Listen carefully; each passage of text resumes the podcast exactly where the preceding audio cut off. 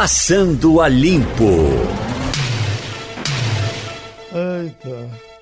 É sempre triste que as pessoas morram. Com 89 anos, morreu Afonso Arinos. Esse não foi tão falado, né?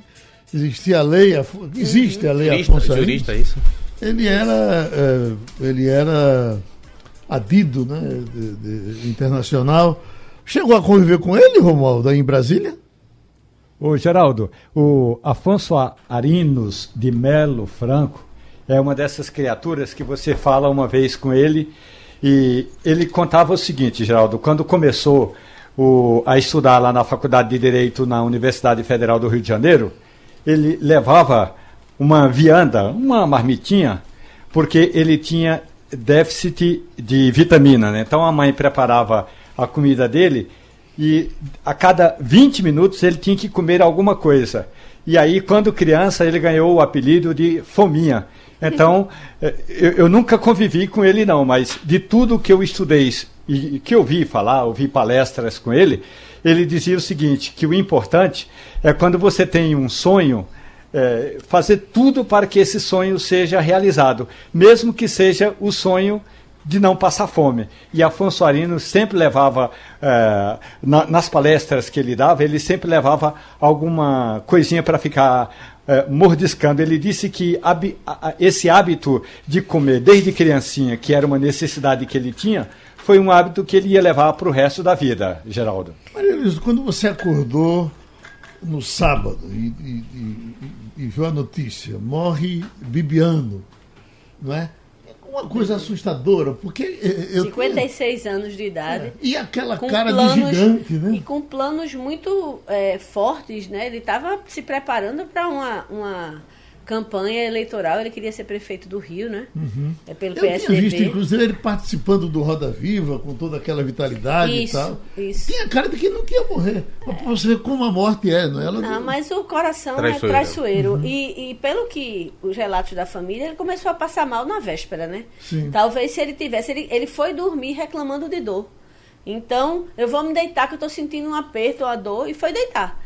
Então, na verdade, talvez se ele tivesse no dia anterior, no primeiro sinal, procurado atendimento, talvez ele tivesse sobrevivido, né? E quando acordou, foi ao banheiro porque pensava que era alguma coisa no estômago, né? É Isso é muito comum. comum. A é pessoa, muito... quando está tendo um infarto, ela pensa que está com uma dor de barriga. Na verdade, é a pressão É a pressão do, dessa região. Interessante como foi uma morte parecida com a de Dona Maria Letícia, né? É Maria Letícia, mulher de Lula? É, Marisa Letícia. Marisa Letícia, né? É, eu ela... acho que ela teve AVC, não? Foi infarto? Não, parece AVC? que ela chegou a ser internada ainda. É, né? ela foi internada, depois, mas né? acho que foi um quadro de AVC mas... que ela teve. Uhum. Que a natureza é mais ou menos parecida, né? Que é, uhum. o sistema circulatório que não está funcionando. Mas o que toca aí os dois casos que você tenta se referir é justamente uma sensação assim de abandono, de ser passado para trás. Ele realmente aparentava e em várias entrevistas tinha reclamado absurdamente muito, né? Do fim né? do relacionamento com, com o Bolsonaro. Diziam que eles eram muito apegados e é, é, como se fosse uma traição. Às vezes a pessoa fica remoendo, embora na última carta ele tenha dito que relevasse, que olhasse para a vida, olhasse para frente, é, esquecesse o ódio. Ele, ele, foi cara a cara, né? Ele, inclusive, no depoimento uh, antigo aí que foi reproduzido hoje, ele dizendo, diga a Bolsonaro que eu sou mais macho do que ele. Ele um, partiu frente a frente. Um ministro né? que foi defenestrado por birra de um, um dos filhos de Bolsonaro. Ao porque que o que se... aconteceu foi birra. Ao né? que se sabe, né? Bom, o, é. Os segredos aí por trás dessa é, república é. ninguém Mas vai saber ele, tão cedo. Ele chegou a, a fazer até um meia-culpa. Disse que devia desculpas, né? Por ter feito o Bolsonaro. Porque ele e o Marinho lá do, do, do Rio foi que viabilizaram a candidatura, e... deram musculatura, fizeram estratégia de campanha. Outra Marinho. forte. Vai, Romualdo. Paulo Marinho. Isso. É. Agora, eu, é. eu, Romualdo, eu levo isso aí para outro lado, assim, de, são os mistérios da vida mesmo. A vida e a morte, elas andam paralelas. Porque se todo camarada. Até que, que for, a morte vença, né? Todo camarada que for traído, todo camarada que tiver um, um entrevero na vida, morrer, vira uma carnificina. Olha, o Afonso, voltando à questão do Afonso Arinos, eu ainda lembro o seguinte: ele era integrante da Academia Brasileira de Letras, Sim. né, Geraldo?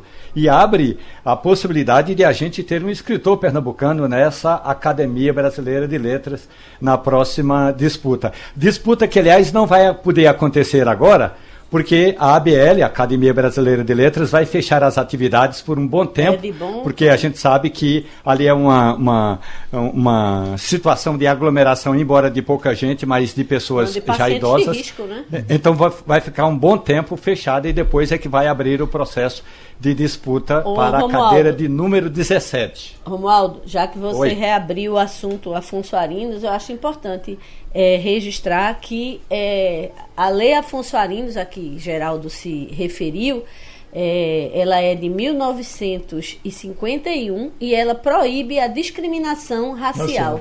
Então, assim, para um país que teve mais de 300 anos de escravidão, ele foi uma, uma voz na, na luta pelos direitos iguais. Agora, E eu me lembro que a primeira vez que eu vi assim de público alguém falar é, um, é, essa questão assim numa sala de aula na Universidade de Brasília, na UNB, é quando alguém usou é, inadvertidamente a expressão é, é, denegrir, a gente está denegrindo muito a imagem. Me lembro que alguém falou assim, a gente denigre muito a imagem do Brasil lá fora, e ele, o próprio, é, que era professor emérito da UNB, ele dizia o seguinte, olha, às vezes a gente, sem querer, usa expressões que mesmo que seja do cotidiano, da linguagem popular, de certa forma fere essa, eh, esse princípio de igualdade. E quando a gente diz eu estou denegrindo, estou tornando negro, o que na prática pode significar que eu estou dizendo que o negro ou a negritude é algo ruim. Afonso Arinos explicava isso sempre na universidade, nas aulas que ele dava na Universidade de Brasília. Me lembro que na época do professor Cristóvão Buarque, quando era reitor da UNB, Afonso Arino frequentava a universidade muito tempo. Depois foi perdendo eh, espaço. Geraldo, é, concluindo a Bebiano, ele foi de uma coragem enorme porque, é, em vez de estar com coisa pela internet, ele deu entrevista, botou a cara, se expôs, afirmando várias coisas que lá atrás não estavam tão claras, né? A exemplo, o gabinete do ódio, a outra questão, a, a intenção de Bolsonaro de dar um golpe no Brasil, ele disse isso com todas as letras. Bolsonaro está tentando forçar os limites para dar um golpe no Brasil. E quando a gente vê o que está acontecendo agora, né, insuflando as pessoas contra o Congresso e com, contra o STF, isso aí fica mais do que confirmado. Agora, será que isso aí já não era mágoa? Eu acho que no fundo, no fundo eram farinha do mesmo saco, não? Porque se conheceram tanto e eram amigos tão É, pessoais. mas ele, ele foi Não acredito, não. espicaçado. Né? É, a, a, a briga dele com o Carlos Bolsonaro Sim. foi, ele foi espicaçado, ele foi extremamente humilhado. A história de Bolsonaro ficou muito claro que Bolsonaro mentiu quando disse que não falou com ele. Ele provou que falou com Bolsonaro, que tá, é, é, ele estava a par de tudo que estava acontecendo. E, e, e Bolsonaro mesmo assim disse, não, a versão é, a minha e E acabou. mesmo, né? mesmo sendo mágoa, deixaria de ser verdade. E você conviveu com isso aí frente a frente, hein, Romualdo? Olha, Geraldo, eu acho que a questão do ex-ministro Bebiano é uma dessas coisas que na política a gente vê muito por aqui. Bebiano, aliás, eh, se a oposição tivesse eh, conseguido as assinaturas necessárias, seria uma das próximas eh, personalidades convocadas para prestar depoimento na fake news. Ele estava louco para fazer isso, até porque Ninguém vai, ninguém vai esquecer disso, né? Gustavo Bebiano era pré-candidato à Prefeitura do Rio de Janeiro. Então, já estava na política, já estava filiado ao PSDB, já estava eh, se mexendo para disputar o palácio lá na cidade do Rio de Janeiro. Então, ele seria um dos convocados a prestar depoimento na CPI. E ao chegar à CPI, ele iria, dizer, ele iria fazer um estardalhaço que poucos fizeram, porque uma coisa é você ouvir a Joyce Hasselman, que é importante, líder, mas foi líder do governo, ou ouvir os parlamentares que foram bolsonaristas e hoje estão ah, ah, fazem a oposição ao Palácio do Planalto. Mas no caso do Gustavo Bebiano, claro, tem o sentimento de mágoa inegável, mas isso não tira eh, de Gustavo Bebiano aquela legitimidade que ele tinha para dizer que fez a campanha de Jair Bolsonaro e que, como muitos, também fez traquinagens. Tá vendo? Eita. Olha, o Supremo Tribunal Federal decidiu recentemente contra uma parte da judicialização dos medicamentos. Na área de meds, meds, Exatamente. fármaco, né? É, exato. Agora, essa coisa ainda vai ser eh, regulada, etc e tal, mas o que é que eles decidiram que se os remédios eh, necessários para tratar das pessoas não estiverem na relação do SUS, esse, eh, eh, não pode ser feita a judicialização. Isso seria muito bom se isso funcionasse para todo mundo. Se um juiz do Supremo também, quando precisasse de um remédio importado, não, não recebesse, se um deputado não recebesse, se um senador não recebesse. Você fala pela via judicial ou pela via econômica? Pela via judicial. Veja, ele não vai poder tomar uma decisão que vai de encontro a uma que ele já tomou. Não, não eu estou dizendo o seguinte: é, é, é, só questão moral. Quer dizer, se para o juiz tem tudo, se para o parlamentar. Não, mas tem tudo. tudo economicamente falando. A gente está falando da esfera judicial. Da esfera judicial. Quer dizer, se ele tem. Se ele já tem direito normalmente. Ele já recebe normalmente. Agora, se eu precisar de um remédio importado, o que anteriormente. Mas é isso que o STF está tentando combater. Tá anteriormente tá eu, ia pra, eu ia para eu ia eu ia para a justiça e conseguia. É, mas essa Se for pacificado que isso aqui é a norma agora, não vai poder acontecer. Inclusive, juiz, é bom que cidadão é, comum. é bom que isso aconteça, porque senão você quebra o SUS. É. A toda hora tá. Ô, ô Geraldo. Só que na... o juiz ele recebe normalmente. Como ele, assim, ele nem Geraldo? precisa ir para a justiça. Veja, então ele tem um plano de saúde que cobre isso. Aí você está dizendo, ou ele pode pagar por isso? O Estado dá tudo a ele. Veja, mas em como ele dá? Ele dá porque, por exemplo, eu conheço, por exemplo, um senador, não vou falar da. da ele, ele morreu, mas ele tomava uma injeção por semana que custava 70 mil Mas antes ou depois dessa dessa e nem ia para a legislação? justiça. Como é que não ia? Não, não, isso foi antes. Eu não sei se isso agora pega neles É também. isso que o Gemedo está tentando. Mas vai pegar neles? Vai pacificar todo mundo. Veja, não pode, a lei não no- pode funcionar só para uns e não para outros. Isso é. Casuisticamente não Você existe. acredita que vai funcionar para senadores, para que. deputados e para ministros? Ah, a não Tem ser, que. É? a não ser que. tenha uma cláusula lá, uma vírgula que diga excetuando-se senadores e juízes. Tem Não. que valer para todo mundo. É capaz até de ter. Vamos olhar. Você já leu. Acione né, sua produção. É. Oi, Romualdo. Olha, Geraldo, na decisão tomada pelo Supremo Tribunal Federal é para todo mundo. E, inclusive, diz o seguinte: que nos gastos do Ministério da Saúde nos últimos eh, três anos foram mais de 3 bilhões de reais, Geraldo. É, é evidente que os planos de saúde dos ministros do Supremo Tribunal Federal, que são eh, que é um plano de saúde assim especial, mas ainda assim, se o remédio eh, que o ministro do Supremo Tribunal Federal eh, precisar, se não estiver incluído no plano de saúde, aí o ministro não vai ter direito não, e ele não vai poder recorrer ao SUS para receber não. verdade- Até porque, Geraldo, um ministro do Supremo Tribunal Federal não, não precisa de um remedinho aí de 200 mil reais, não. Ele, ele tem como conseguir isso com facilidade. Ô, ô, Romualdo. E já chegam lá bem tratados, né, Romualdo? Romualdo. Pois é. Não, eles já Pra- são bem cuidados. São Ô, bem cuidados. Ô, Romualdo, com relação a- a- ao SUS, quando o SUS foi criado, eh, na hora que se colocou o nome universal, de fato, a, a- a ideia era que se atendesse todos de tudo. E a gente sabe que na prática a realidade é bem diferente. É impossível que você consiga. Tanto que você vê as é, é, constantes denúncias de sucateamento, de falta de atendimento, de superlotação, porque não se consegue atender todos para todo mundo.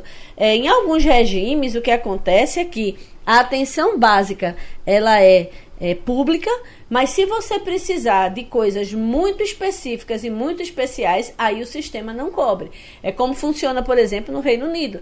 Mas na, na- aqui, a- a- o fato do sistema único ter, ter na sua legislação criadora essa é, é, essa característica de que ele tem que prover tudo a todos, ele torna realmente uma administração complicada e obviamente que vai impactando, é, como você falou, 3 bilhões.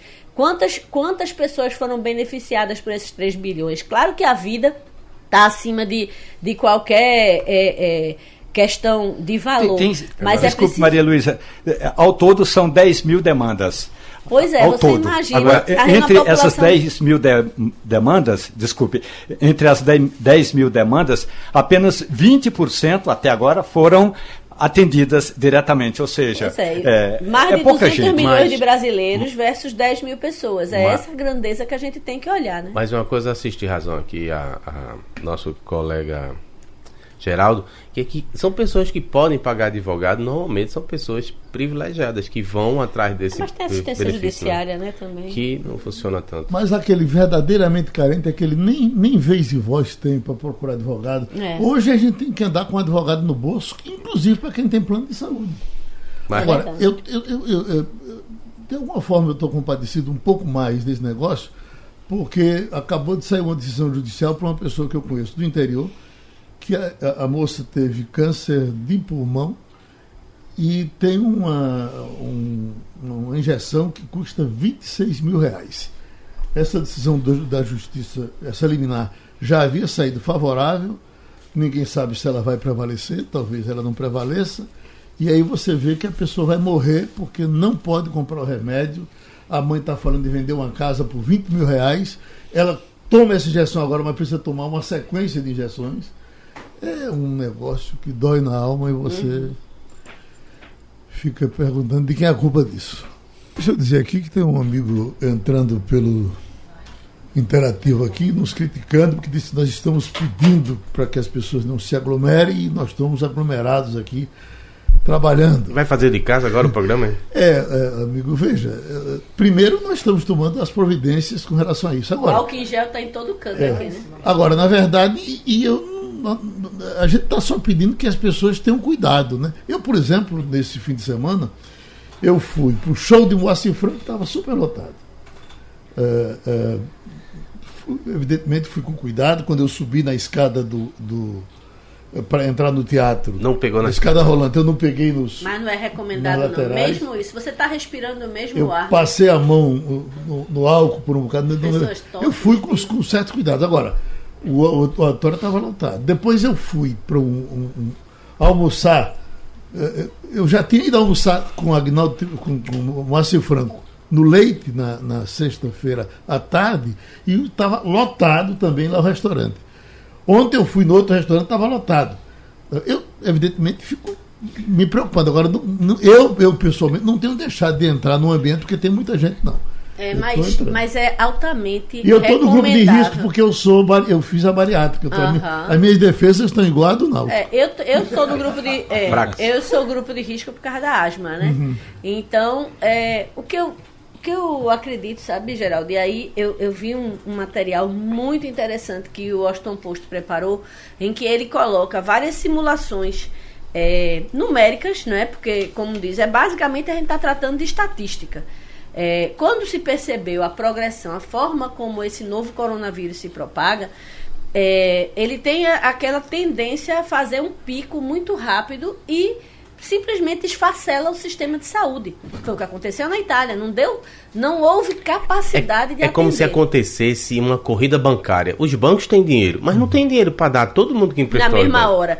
Então, o que aconteceu? É, houve um esgotamento do sistema de saúde italiano, porque o pico aconteceu rápido demais, gente demais precisando de respirador. A Itália não tinha respirador para colocar, estava escolhendo quem ia viver e quem ia morrer. É o que Então- o primeiro-ministro de Portugal está pedindo para que Portugal se antecipe Isso. para Isso- não acontecer isso- o que está acontecendo. Isso é inteligente. Nessa modelagem que eu, que eu vi, eh, fazia eh, o efeito da quarentena, o efeito de você isolar 75% da população e o efeito de você isolar uma a cada oito pessoas.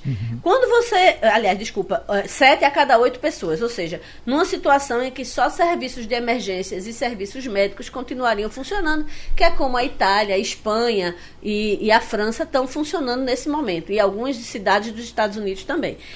Quando você faz isso, quando você isola, eles chamam de isolamento social, a velocidade do- da curva, ela diminui muito, a curva, como eles chamam, achata. E com isso se consegue Por isso. é, é, é, lidar com a doença.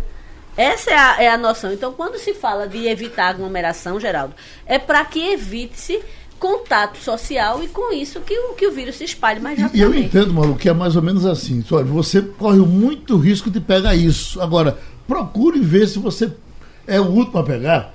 Porque se Então, você, se Se você for, for, o dos primeiro ou do primeiros, meio, não, o do meio é que vai se Você ferrar. vai pro massacre. É, Olha, porque Por isso que eh, a gente tem que elogiar as medidas que foram tomadas tanto pelo governo do estado quanto pela prefeitura Isso.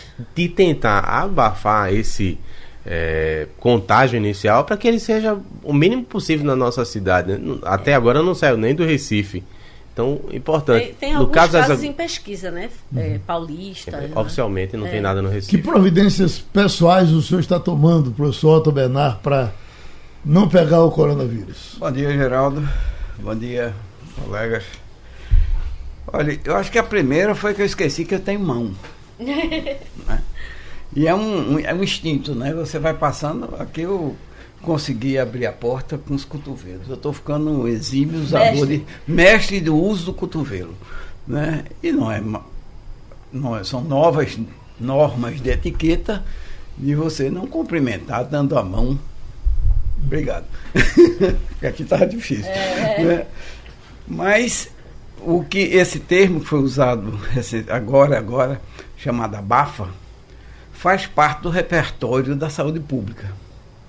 Quando você tem uma doença contagiosa, ou você tem uma vacina, ou você tenta abafar a doença. O que é que é? Deixar que ela fique naqueles que já estão contaminados e não se propague. É isso que o mundo todo está conseguindo, ou tentando conseguir fazer. o abafa é deixar que a doença. São parentes. Em Nova York estão fechando bares e restaurantes. Sim. Até. Broadway fechada, Disney fechada. É, é, é, um, é uma tentativa, né? É uma tentativa. Agora, eu vinha no rádio ouvindo o programa, o mundo é sistêmico. Né? Para eu vir para cá, eu botei gasolina no carro. Uhum. Alguém teve que ir ao posto de gasolina botar gasolina. E antes disso, produzir. Alguém distribuiu a gasolina. E nós temos. É um reset, é um reset é, mundial. Nós temos um sistema de transporte péssimo.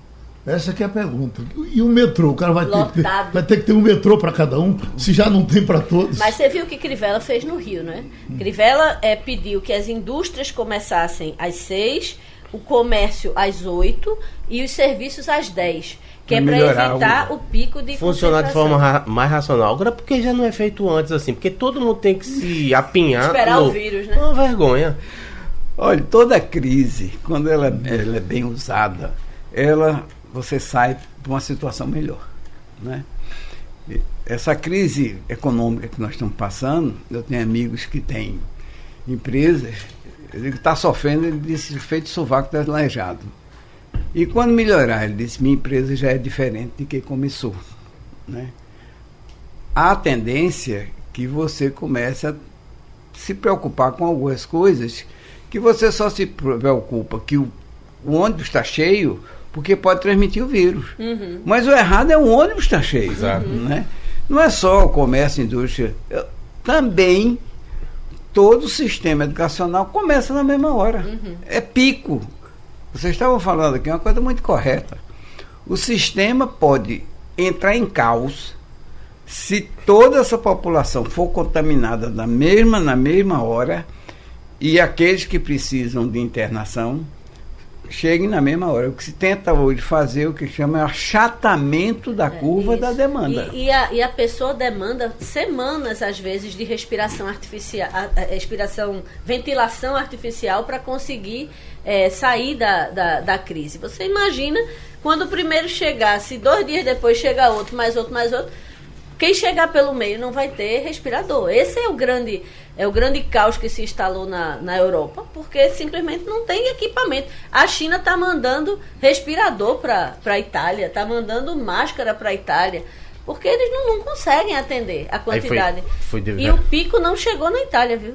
Acredita-se que ainda não chegou no pico da Foi epidemia. divertido porque tudo é passível de ser usado politicamente, né? O pessoal de esquerda falando, toma aí, Trump, tu vai ver agora como é bom não ter SUS. Impressionante. Agora, agora professor. Lendo, esse fim de semana eu estava lendo um livro sobre a peste negra. Uma coisa impressionante, eles dão só esse exemplo, que na, na Inglaterra eles enterravam 200 pessoas por dia. E, como isso faz muito tempo, né, certamente tem muito menos gente em Londres do que hoje, a gente não pode nem comparar com a situação de hoje. Eles cavavam dentro das igrejas até chegar na água. E quando chegavam na água, eles jogavam os, os cadáveres. Eu não sei se, Tá se, isso não freático. contaminava o lençol freático. Loucura, Não né? levava para outra consequência. Ah, né? minha nossa. Mas Romualdo está pedindo a palavra. Pois não, Romualdo.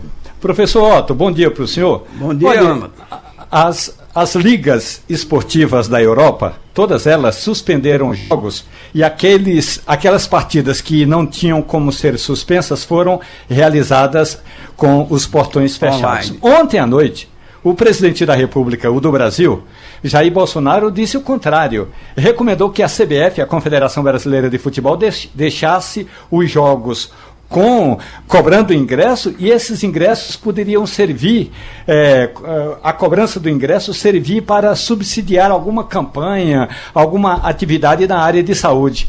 O senhor acha que de fato a gente está preparado para realizar uma partida de futebol com 3, 4, 5 mil pessoas no estádio e aí eh, vai justamente a- atuando diferente do que o resto do mundo está fazendo? O Brasil é que está correto? Romualdo, eu acho que a primeira coisa é que ninguém sabe como fazer certo. Nós temos exemplos de sucesso na Coreia do Sul, praticando uma coisa que minha amiga aqui sabe muito bem que aqui seria uma, uma reação muito grande. Eles estão monitorando todos os habitantes via celular. Uma total quebra de privacidade. Né? Há, existem duas cidades na Itália que têm comportamento diferente. O que eu acho que faltou ao presidente foi visão sistêmica. É possível até você imaginar colocando 10 mil pessoas no estádio de futebol para 40 mil pessoas, você não está fazendo concentração. Mas eu pergunto como é que eles vão para o estádio. Essa visão sistêmica é que está faltando. O que a gente falava agora há pouco. Está se pedindo que as pessoas não se aglomerem e elas se aglomeram obrigatoriamente no transporte público. Né? Eu acho que nesse momento, como se dizia meu pai, cautela e calo de galinha É, faz ma- Tem mal a não ninguém. duas Tá coisas, certo. duas coisas ontem me, me deixaram bem é, apreensivas e me, me, de certa forma me mostraram o quanto nós vamos precisar evoluir muito para querer ser chamado um país civilizado. Primeiro as imagens da pra- das praias do Rio de Janeiro. Sim. Completa. Aquilo ali já me deixou chocado, porque aquilo é falta de educação, aquilo é falta de Consciência. consciência é, coletiva, aquilo é falta de tudo. E as manifestações, que foram, é, a princípio, eu fiquei muito aliviada quando o presidente foi em cadeia nacional desestimular, mas no instante seguinte, na hora que as pessoas estão na rua, ele não só foi, se ele tivesse ficado assistindo lá de cima, tá, ainda, mas ele foi para as pessoas, ele pegou na mão, ele fez selfie. Então, ele deu muito mau exemplo, sabe? É essa coisa, gente, a gente, as pessoas, elas elas crescem pelo exemplo. E, as- e a gente não pode ter a principal autoridade do país dando um mau exemplo tão grande quanto foi dado ontem. Essa é, é, não é uma besteira, não é uma, uma leseira. Gente, Donald Trump não teria liberado 50 bilhões de dólares se a gente não tivesse diante de uma crise seríssima e sistêmica, como o professor Otto colocou aqui. Mas ainda para tentar refrear os efeitos negativos na economia, né? São 700 bilhões. Claro. Vocês estavam falando e eu pensando, aqui, meu Deus do céu, e as consequências econômicas disso? Isso né? são. Não dá para medir ainda. Olha, viu? veja, Deus. ontem eu recebi uma mensagem do dentista dizendo, olha, se for possível, eu não tenho nem consulta marcada, mas eu tô lá no mailing dele, aí manda uma mensagem dizendo, se for possível, se você tiver com alguma doença, não apareça. Imagina, o sujeito que é um profissional liberal, que vive de receber dinheiro porque presta um serviço, está dizendo, não apareça por aqui não. É, é o caos. Ou então você vai num táxi, aí o sujeito diz, eu tô morrendo de medo, o que é que eu vou fazer? Porque eu recebo todo tipo de gente aqui no meu aplicativo, É. pra cima e pra baixo, e, pode e estar os sendo aplicativos contaminado. tudo rodando de janela aberta. A senhora se incomoda da gente ir com janela certo. aberta? Não, Não, de o jeito mínimo, nenhum. né? Então, acabou. Tá todo, todo mundo está preocupado. Então, a questão de dar exemplo eu acho muito importante. Mas Agora, Hélio Gaspar re responder sua questão quando ele a escreveu A Realidade Paralela de Bolsonaro. Vale a É, pena ler ontem. li. Pessoal, com a sua experiência de Sebrae, veja, por exemplo, os, os- os últimos empregos que apareceram não foram empregos, né? foram os MEIs que se organizaram Ocupações. aí Bicos. e, e fizeram as suas Não, ocupações. MEI não é bico, não. Não, Vamos- vamos desculpa, colocar- professor. Mas eu estou É, dizendo que as poder pessoas. falar do bico com mais propriedade. Mas as pessoas primeiro foram pro bico e depois fizeram o MEI, né? É. É Começou. Então você imagina, aquele camarada que vende a frutinha, aquele camarada que, que espera o- as pessoas saírem do teatro, que espera as Esse não é pessoas meio. saírem do campo de futebol. Esse- Veja, Esse é bico. Esse é bico. esse é bico? Esse é Mas bico. ele pode ser meio também, não pode? Em alguns casos. Em alguns casos. Quando- quando mas ele o, o se MEI um pouco mais, né? supõe que ele tem uma atividade que ela é reconhecida e faz continuamente. E bico às vezes não. Mas você tocou no, no ponto, talvez, para mim, central. 98 a 99% das empresas do Brasil são pequenas, médias ou micro. Essas empresas não têm capital de giro para fazer o que o dentista dele fez. Elas vivem do que vendem Da mão pra boca. é da mão para a boca. Uma empresa dessa, sete dias sem cliente, ela está quebrada. E são essas empresas que, não é o bico, essas empresas é que empregaram nos últimos tempos. Não foram as grandes empresas. As grandes empresas estão partindo para automação, tem que botar isso na cabeça. Né? Então, essas empresas podem sofrer um choque, um impacto que vai destruir cada empresa dessa. Vamos imaginar que ela tenha duas, três, quatro pessoas trabalhando. Esse impacto é fantástico. Há, só para terminar, permitir que você fale, há um movimento do BNDES e mais recentemente da Caixa Econômica, que a Caixa Econômica estaria disponibilizando, iria disponibilizar 75 bilhões de reais para empréstimos, do que chama empréstimo ponte, a juros quase que Subsidiado. subsidiados, para tentar permitir que essas empresas continuem. Mas tem um tempo. Ela não pode se endividar permanentemente. O ciclo do, do coronavírus, se ele não for curto, ele leva a uma desorganização econômica fantástica. Há uma piadinha que conta, vai haver mais falência do que falecidos. Exato.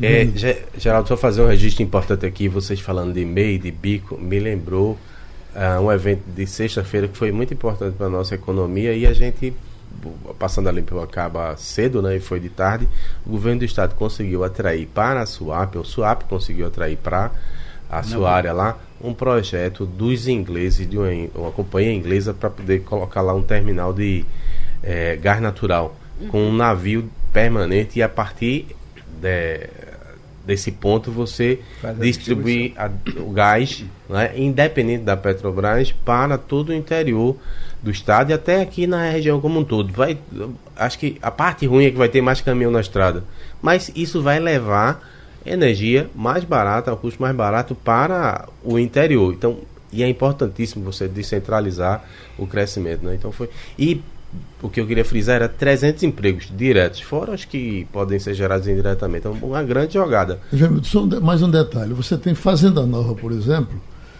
Quantas pessoas ficam esperando a Semana Gente. Santa para ganhar Vive de dinheirinho um fazendo... evento. Vive de um evento, é exatamente. Eles esperam. Mas, e ele não pode mais É acontecer porque perdeu a janela, né? Na verdade, Não, eles marcaram para setembro. marcaram pra setembro. Mas ninguém sabe Ninguém como é que sabe vai como é que vai funcionar né, em em setembro. Não né? tem Semana Santa em setembro. Você sabe, aquele festival é, americano bem famoso, que eu até já comentei aqui com você, aquele é, de Austin, né? Uhum. South by Southwest. Eles simplesmente, eles anunciaram o cancelamento no dia, no dia seguinte demitiram 2.500 pessoas. Porque eles Não tinham... é mais fácil, né? Não, pois é. Mas uma mega mobilização, porque a cidade para, A vem lei- gente dos estados a lei vizinhos trabalhista para ajuda, trabalhar. Ali. É, não tem, né? É, então, na verdade, desmobilizar significa contingentes e contingentes de pessoas que estão indo para a rua sem remuneração para conhe- enfrentar uma pandemia. Você conhece Tatiana Marques, né, que é presidente da associação justamente do setor que congrega essas empresas de, de eventos. Ela com a mão na cabeça disse que eu estou rezando, não sei o que a gente vai fazer, porque tá tudo sendo desmarcado ou postergado. Tem que ser, né? É um, um baque enorme para uma boa parte do PIB. Aí isso me lembra a entrevista ontem, não sei se vocês acompanharam, a inauguração da CNN. Nosso Paulo Guedes foi bastante. Eu, eu gosto dele, às vezes, quando ele, ele se atrapalha com as palavras, né, agride as pessoas, mas ele é muito racional. Num dos pontos ele falou assim: Veja, não- eu já disse às pessoas aqui no Planalto, já disse lá no Congresso. Não faz sentido vocês estarem brigando por conta de 4% do orçamento. Se a gente conseguir reorganizar a federação, orçamento todo. todo o orçamento vai poder ser melhor distribuído. né? Aí, o que acontece é que não tem esse entrechoque. Então, na verdade, ele está tentando dizer, ô Maia, ô Bolsonaro, Alcolumbre, deixem de ser idiota, vocês estão brigando por migalha quando deveriam estar olhando todo. Então, acertando uma árvore quando deviam estar olhando a o floresta. cuidado com a floresta. Hoje me deu agora, eu estava vendo também essa entrevista e olhando, poxa, custava nada ele ser elegante daquele jeito, todas as Com vezes. As que ele, todas as vezes que ele fosse chamar, fala, né? toda vez que ele fosse falar, tem é. aquele cuidado, porque os caras pressionaram o tempo todo para fazer um, um. Vem cá, eu vou. Um agora inferno eu vou... entre ele e o presidente. Agora ele, eu vou sair, Entre ele e, e, e os parlamentares. Ele segurou, segurou, segurou. Geral, tu sabe o que é tu ouvir 500 mil vezes durante o dia uma mesma pergunta? Chega uma hora que o cara se arreta. Veja, é o que acontece. O sujeito está sob uma pressão enorme. Começa o dia, já está sob pressão, depois não se alimenta bem, não faz exercício. É da... Olha, é, é um ser humano. Da função pública, a pessoa Não, está mas preparada. é um ser humano, tem que não, dar um é, desconto. É um ser humano, é. Mas a, a função pública, na hora que você entra, você tem que estar. Tá Olha, eu recebo todos os seus mantras para se acalmar. Eu, inclusive, não deve nem ter tempo de fazer terapia. Eu recebo menos pressão tem hora que eu me arreto. Deixa eu dizer para vocês aqui. É, um ser humano preocupado, sou eu, vê bem. Nós tivemos uma amiga aqui, que trabalhou aqui na, na rádio por um bom tempo, não vou dizer o nome dela. Por, Conseguiu? não. Ela, é, ela fez bariátrica e, e, a gente ficou falando muito nesse período que eu fiz também. Ela foi passar férias nos Estados Unidos com a família. E começou a falar comigo pelo zap, dizendo: olha, quando apareceu o negócio do coronavírus, olha, eu fiz bariátrica, eu estou nesse grupo de risco, eu estou morrendo de preocupação aqui, tomando toda a providência. E que é, tá. Quando foi? Essa, é, é, no fim de semana agora eu liguei, eu entrei com ela no zap e ela estava rouca. O que é que está vendo contigo? Eu disse, peguei a, o, o, o coronavírus. Puxa.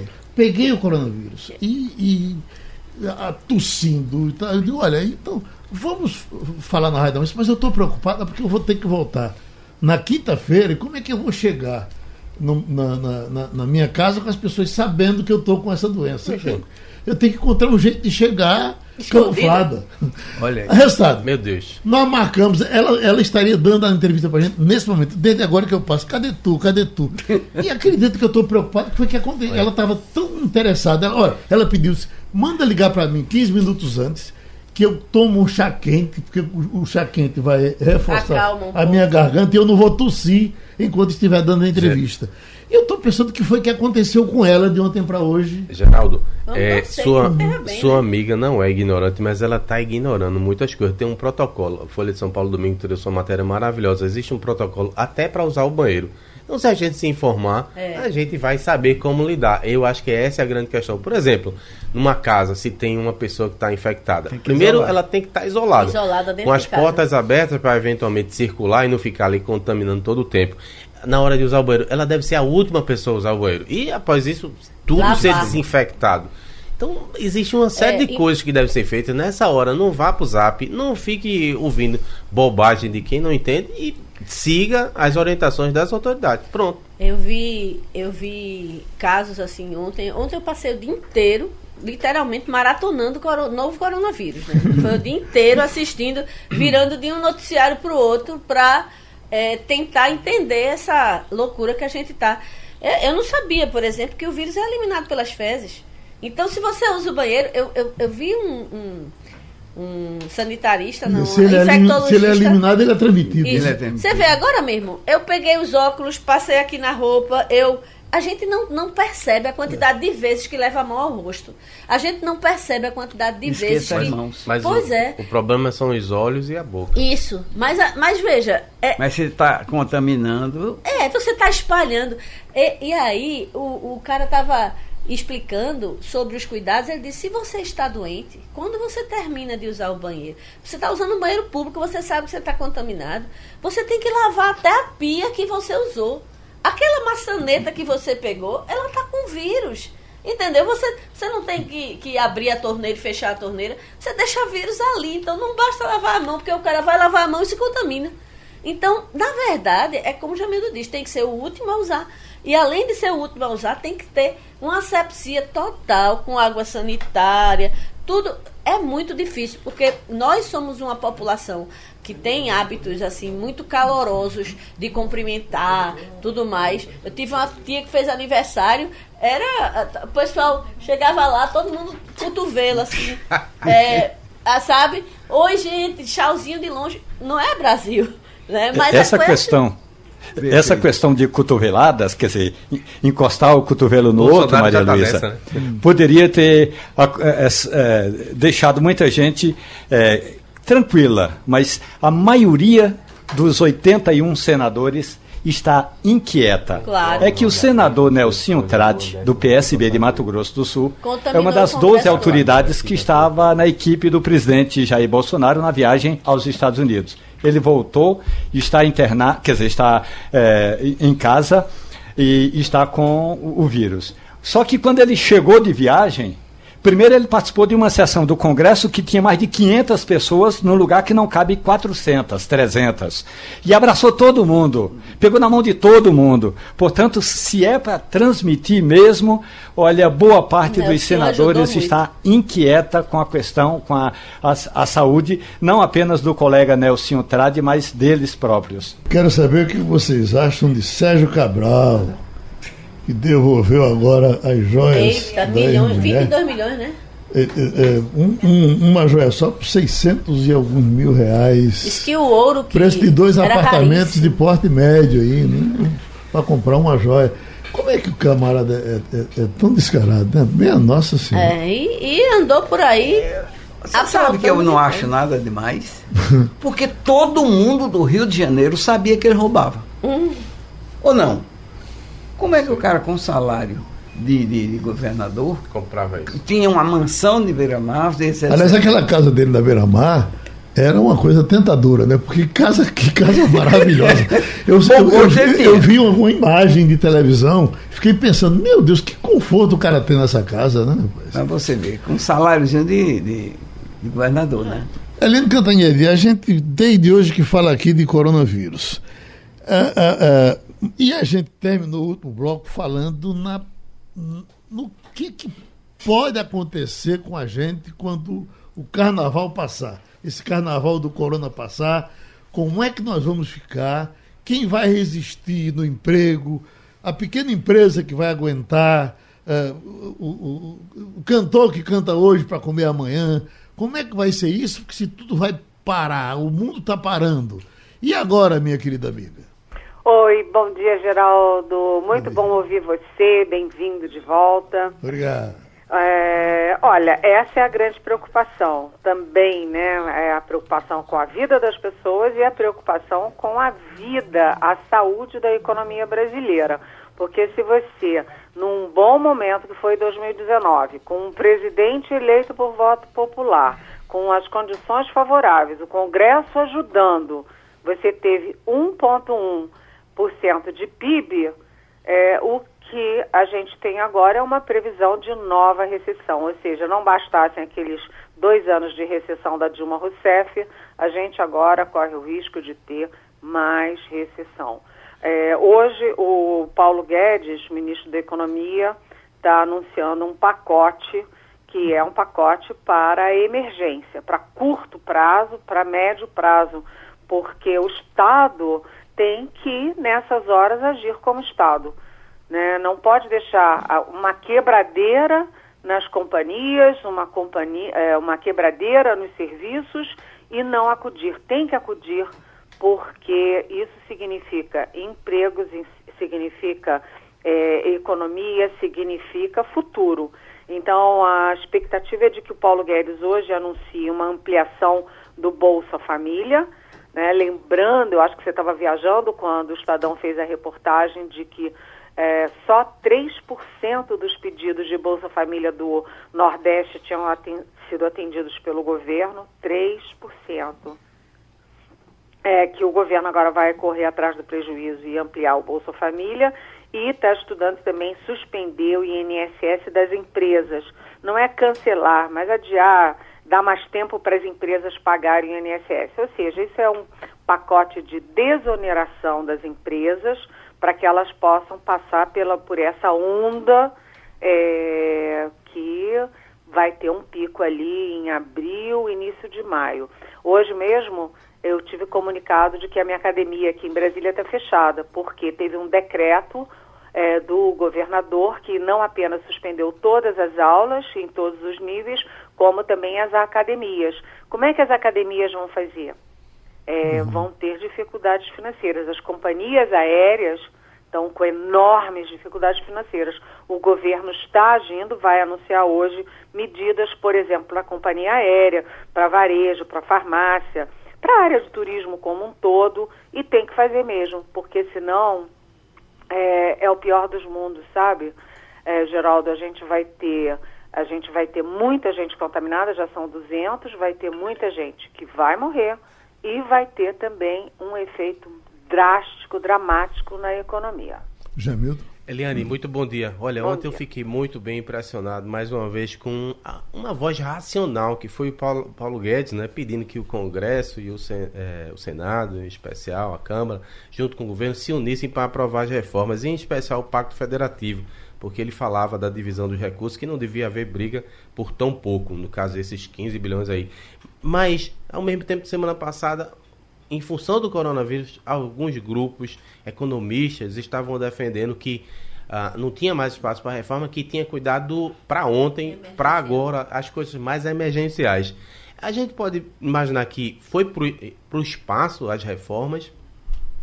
Olha, é, Jamildo, primeiro Paulo Guedes demorou. Você tem, um, você tem um contraste no governo, porque o ministro Luiz Henrique Mandetta, que foi muito discreto no primeiro ano de governo, quando ele percebeu que o coronavírus estava chegando, ele já agiu preventivamente. Quando o primeiro caso chegou ao Brasil, o Ministério da Saúde já estava em conexão com o, as secretarias estaduais de saúde, já estava mobilizado. E o Paulo Guedes ficou falando reforma, reforma, reforma. E ao mesmo tempo em que ele falava reforma, reforma, reforma, primeiro, o governo não mandou a reforma tributária, o governo não mandou a reforma administrativa. E segundo, ficou o presidente e o entorno do presidente, os dois atacando o Congresso Nacional que tem que aprovar as reformas. Então, a, a, o processo de reação da economia foi lento demais, você vê. Já tem 200 contaminados no Brasil, mais do que 200, e agora é que vão anunciar o pacote. Então, o governo foi lento e agora é o seguinte, como você já tem caso de coronavírus no Senado, você tem um Senado que tem uma idade mais avançada, que está mais na faixa de risco, há uma forte possibilidade de você suspender as sessões do, do Congresso. E aí? Né? O, o governo não mandou reforma nenhuma, o governo é, depende do Congresso, fica socando o Congresso e o Congresso agora com o coronavírus pode parar. Enfim, é, você tem uma conjunção de fatores e um desses fatores é o atraso do governo na área econômica. Demoraram e estão soltando agora na, na pior fase. Agora, lembrando que quando teve a primeira medida de emergência, o Congresso aprovou rapidamente. Ou seja, o governo espanca o Congresso, mas o Congresso tem feito o dever de casa. Falta o governo fazer o dever de casa dele também. Bom, nós temos Maria Luísa, temos o professor Otto Bernard, quem vem? Quer vir, professor? A senhora primeiro. A senhora é, mas, é, falando do Congresso, mas no meio do caminho teve essa pauta bomba aí dos 20 bilhões, né? Que deixou Paulo Guedes bem contrariado. Então, é, é, é inclusive um placar aperta, é, que mostrou uma fragilidade muito grande do governo, né? Eles tiveram a mesma quantidade de votos que Dilma Rousseff teve no processo de impeachment. Olha, uh, primeiro que envolve, né? Quando você vê o que que aquela pauta bomba envolve, envolve os miseráveis, idosos miseráveis e deficientes miseráveis. Então, é muito difícil para político votar contra é, exatamente a base da pirâmide. É, pedir que. O que, que funcionou na cabeça do, do político? O governo fica de bonzinho, o governo chama a gente de malzinho e nós é que vamos ter que aprovar o veto do presidente para atingir exatamente os mais desvalidos dos desvalidos. Então ali teve uma reação que foi política, que foi eleitoral e que tem graves efeitos e impactos na economia. Então foi um, uma conjunção. E por trás de tudo isso, o que, que a gente tem? A falta de articulação do governo. Ou fica o Bolsonaro todo dia espancando deputado, senador Rodrigo Maia, ontem mesmo. O que, que o Bolsonaro fez? Quando ele divulgou as manifestações nas redes, ele aproveitou para botar nas redes dele aquele cartaz fora Maia. É um ataque do presidente ao presidente da Câmara.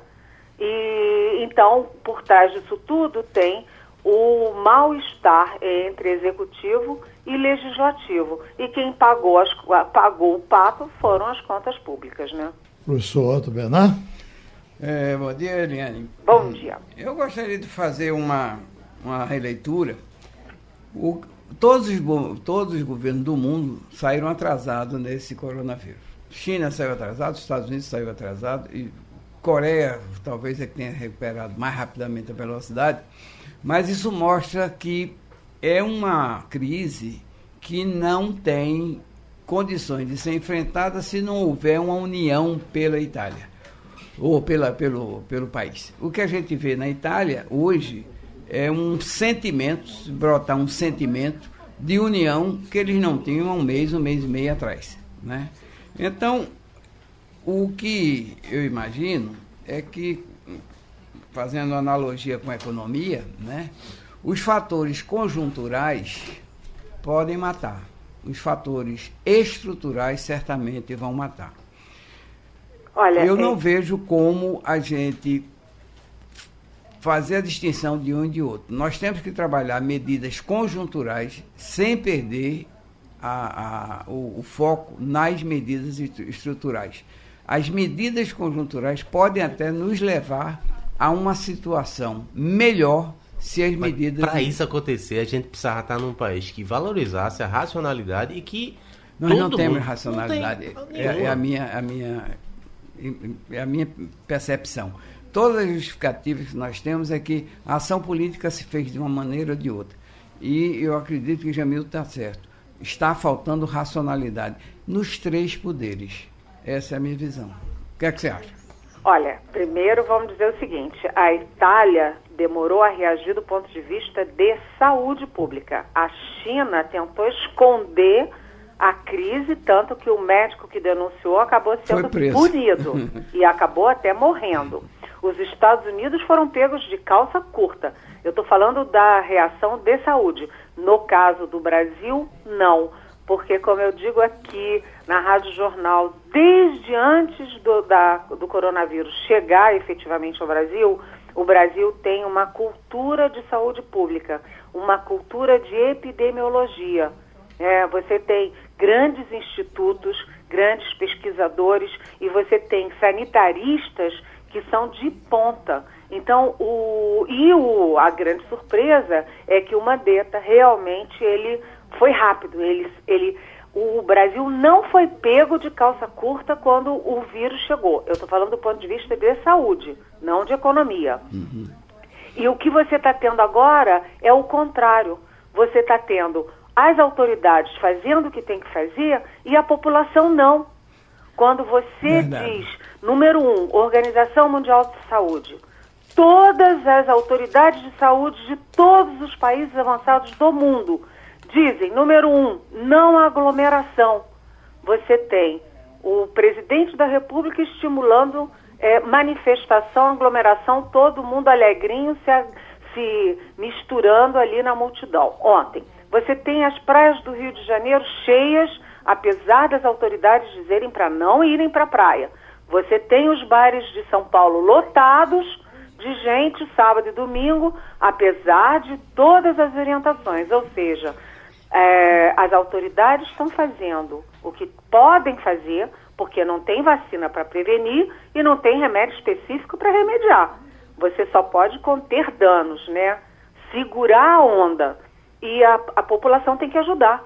Mas se o presidente da República é o primeiro a dar o mau exemplo, a isso você complica muito o trabalho de contenção de danos. Agora, Eliane, um colega nosso entrou aqui no estúdio há pouco, pediu para levantar esse assunto, como o tempo da gente está correndo com muita velocidade, a, a, gente não está notando uma fiscalização eh, segura nas, nas entradas pelos aeroportos. Eu nem sei como é que. Ontem fiquei doido para passar no tipo para ver como é que está funcionando a estação rodoviária. Mas nos aeroportos eu fui.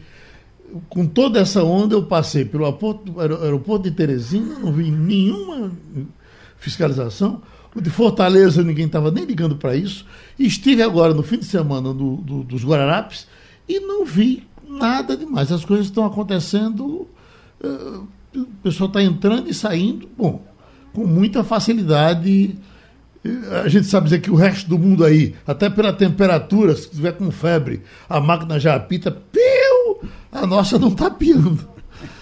Olha, Geraldo, eu conversei particularmente com o ministro Mandetta e conversei com o Gabardo, que é o secretário executivo do Ministério da Saúde. O que, que eles dizem? que uma operação dessas em aeroportos é uma operação que envolve uma enorme energia, você tem que deslocar montes de pessoas no Brasil inteiro, em todos os aeroportos, e que tem um efeito de saúde pública muito pequeno. Primeiro, se a pessoa está dentro do avião e começa a ter febre, toma um remédio, quando ela desce não está com febre. Então ela mascara o sintoma. Segundo, a pessoa pode estar tá com febre porque está com milhões de coisas, está com gripe, está com dente inflamado, está com uma unha encravada, enfim. E aí você vai perder um tempo enorme, uma energia enorme com essa pessoa que não tem nada a ver com coronavírus. Além de tudo, a pessoa saiu na véspera daquele lugar. Ela pode ter pego o vírus e a incubação só vai aparecer em algum exame daí até sete dias né, com um pico de quatro dias. Então, eles acham que o custo-benefício não compensa. É uma operação. O que, que eles fizeram é, nos Estados Unidos? Fecharam os aeroportos dos voos que vêm da Europa. Né? A Itália fechou todas as entradas. Porque para você botar gente para ficar monitorando todo mundo que entra e sai, você vai gastar muito dinheiro, gastar muita gente para ter um efeito é, que vai piorar a, a, tua, a tua avaliação do quadro. É verdade. Então é o que eles dizem. É verdade. Você fica dizendo aqui, eu pensando, chegou finalmente a besta fera que o Padre Cício falava. falou, falou do bebendo. Uh, uh, não, o, o, tempo, tempo estourou. O tempo foi embora. Foi embora. Helena, a gente uh, te agradece, a gente se encontra para a semana, tá certo? Tá, e se cuidem, viu? Tranquilo. Aglomeração não. Ó, tem um amigo aqui, desde hoje ele colabora com a gente aqui, trazendo uma informação que ele leu na Isto É. Que seria ótimo se fosse verdade, porque o que mais todos nós queremos é uma vacina para resolver esse problema. Ele bota aqui, ó. Cuba tem antiviral para tratar coronavírus. É mentira. E pode exportar. Cuba produz o interferon alfa 2B, um medicamento usado pela China para tratar pacientes com coronavírus, o que gerou interesse de compra em cerca de 15 países. Isso não é verdade, Nelson. É, é, Cuba, inclusive, é, Cuba é importante, Cuba sabe tratar bem na, de prevenção, e, mas e, produzir o remédio. Por exemplo, eu vou lhe dizer dois. É, é, aquele que você fica com a boca branca, com o olho branco, diga aí. É. é... Escorbuto. Não, não, não. não. Vitiligo. Vitiligo. Vitiligo. É, surgiu uma informação que Cuba tinha remédio para vitiligo. Apareceu um motorista de táxi, que era amigo nosso, que o apelido dele era Bico de Fogo, porque ele tinha a boca branca. O sonho dele era curar aquilo. Fez uma cota, Bico de Fogo foi para lá, não teve tratamento, não teve nada. Depois apareceu que Cuba estava tratando de retinose pigmentar, que é aquela doença que a mãe pare. É, é, fica cego o filho. Tem uma família no IPSEP que tem 11 cegos. Foi feita uma, uma campanha aqui de rua, eles foram para lá, não conseguiram nada e não tem isso. Né? Então, tem, tem muita coisa. As informações de Cuba são muito truncadas que se, ela, se Deus ajudasse que ela tivesse isso, seria a maravilha, salvaria o mundo. Então não conte com isso, que isso não é verdade. Deixa eu fazer um registro aqui que é justamente em função disso aí. No sábado, a notícia mais lida de todos os posts, de tudo que foi produzido a respeito do coronavírus, era essa história. E tinha sido uh, difundida a partir de uma informação lá no site da revista Fórum. Só que é inverídica, não existe essa vacina. E quem estava espalhando isso no meio político era o pessoal de esquerda. Chegou a deputado fazer, é, tirar onda, quero ver Bolsonaro tomar.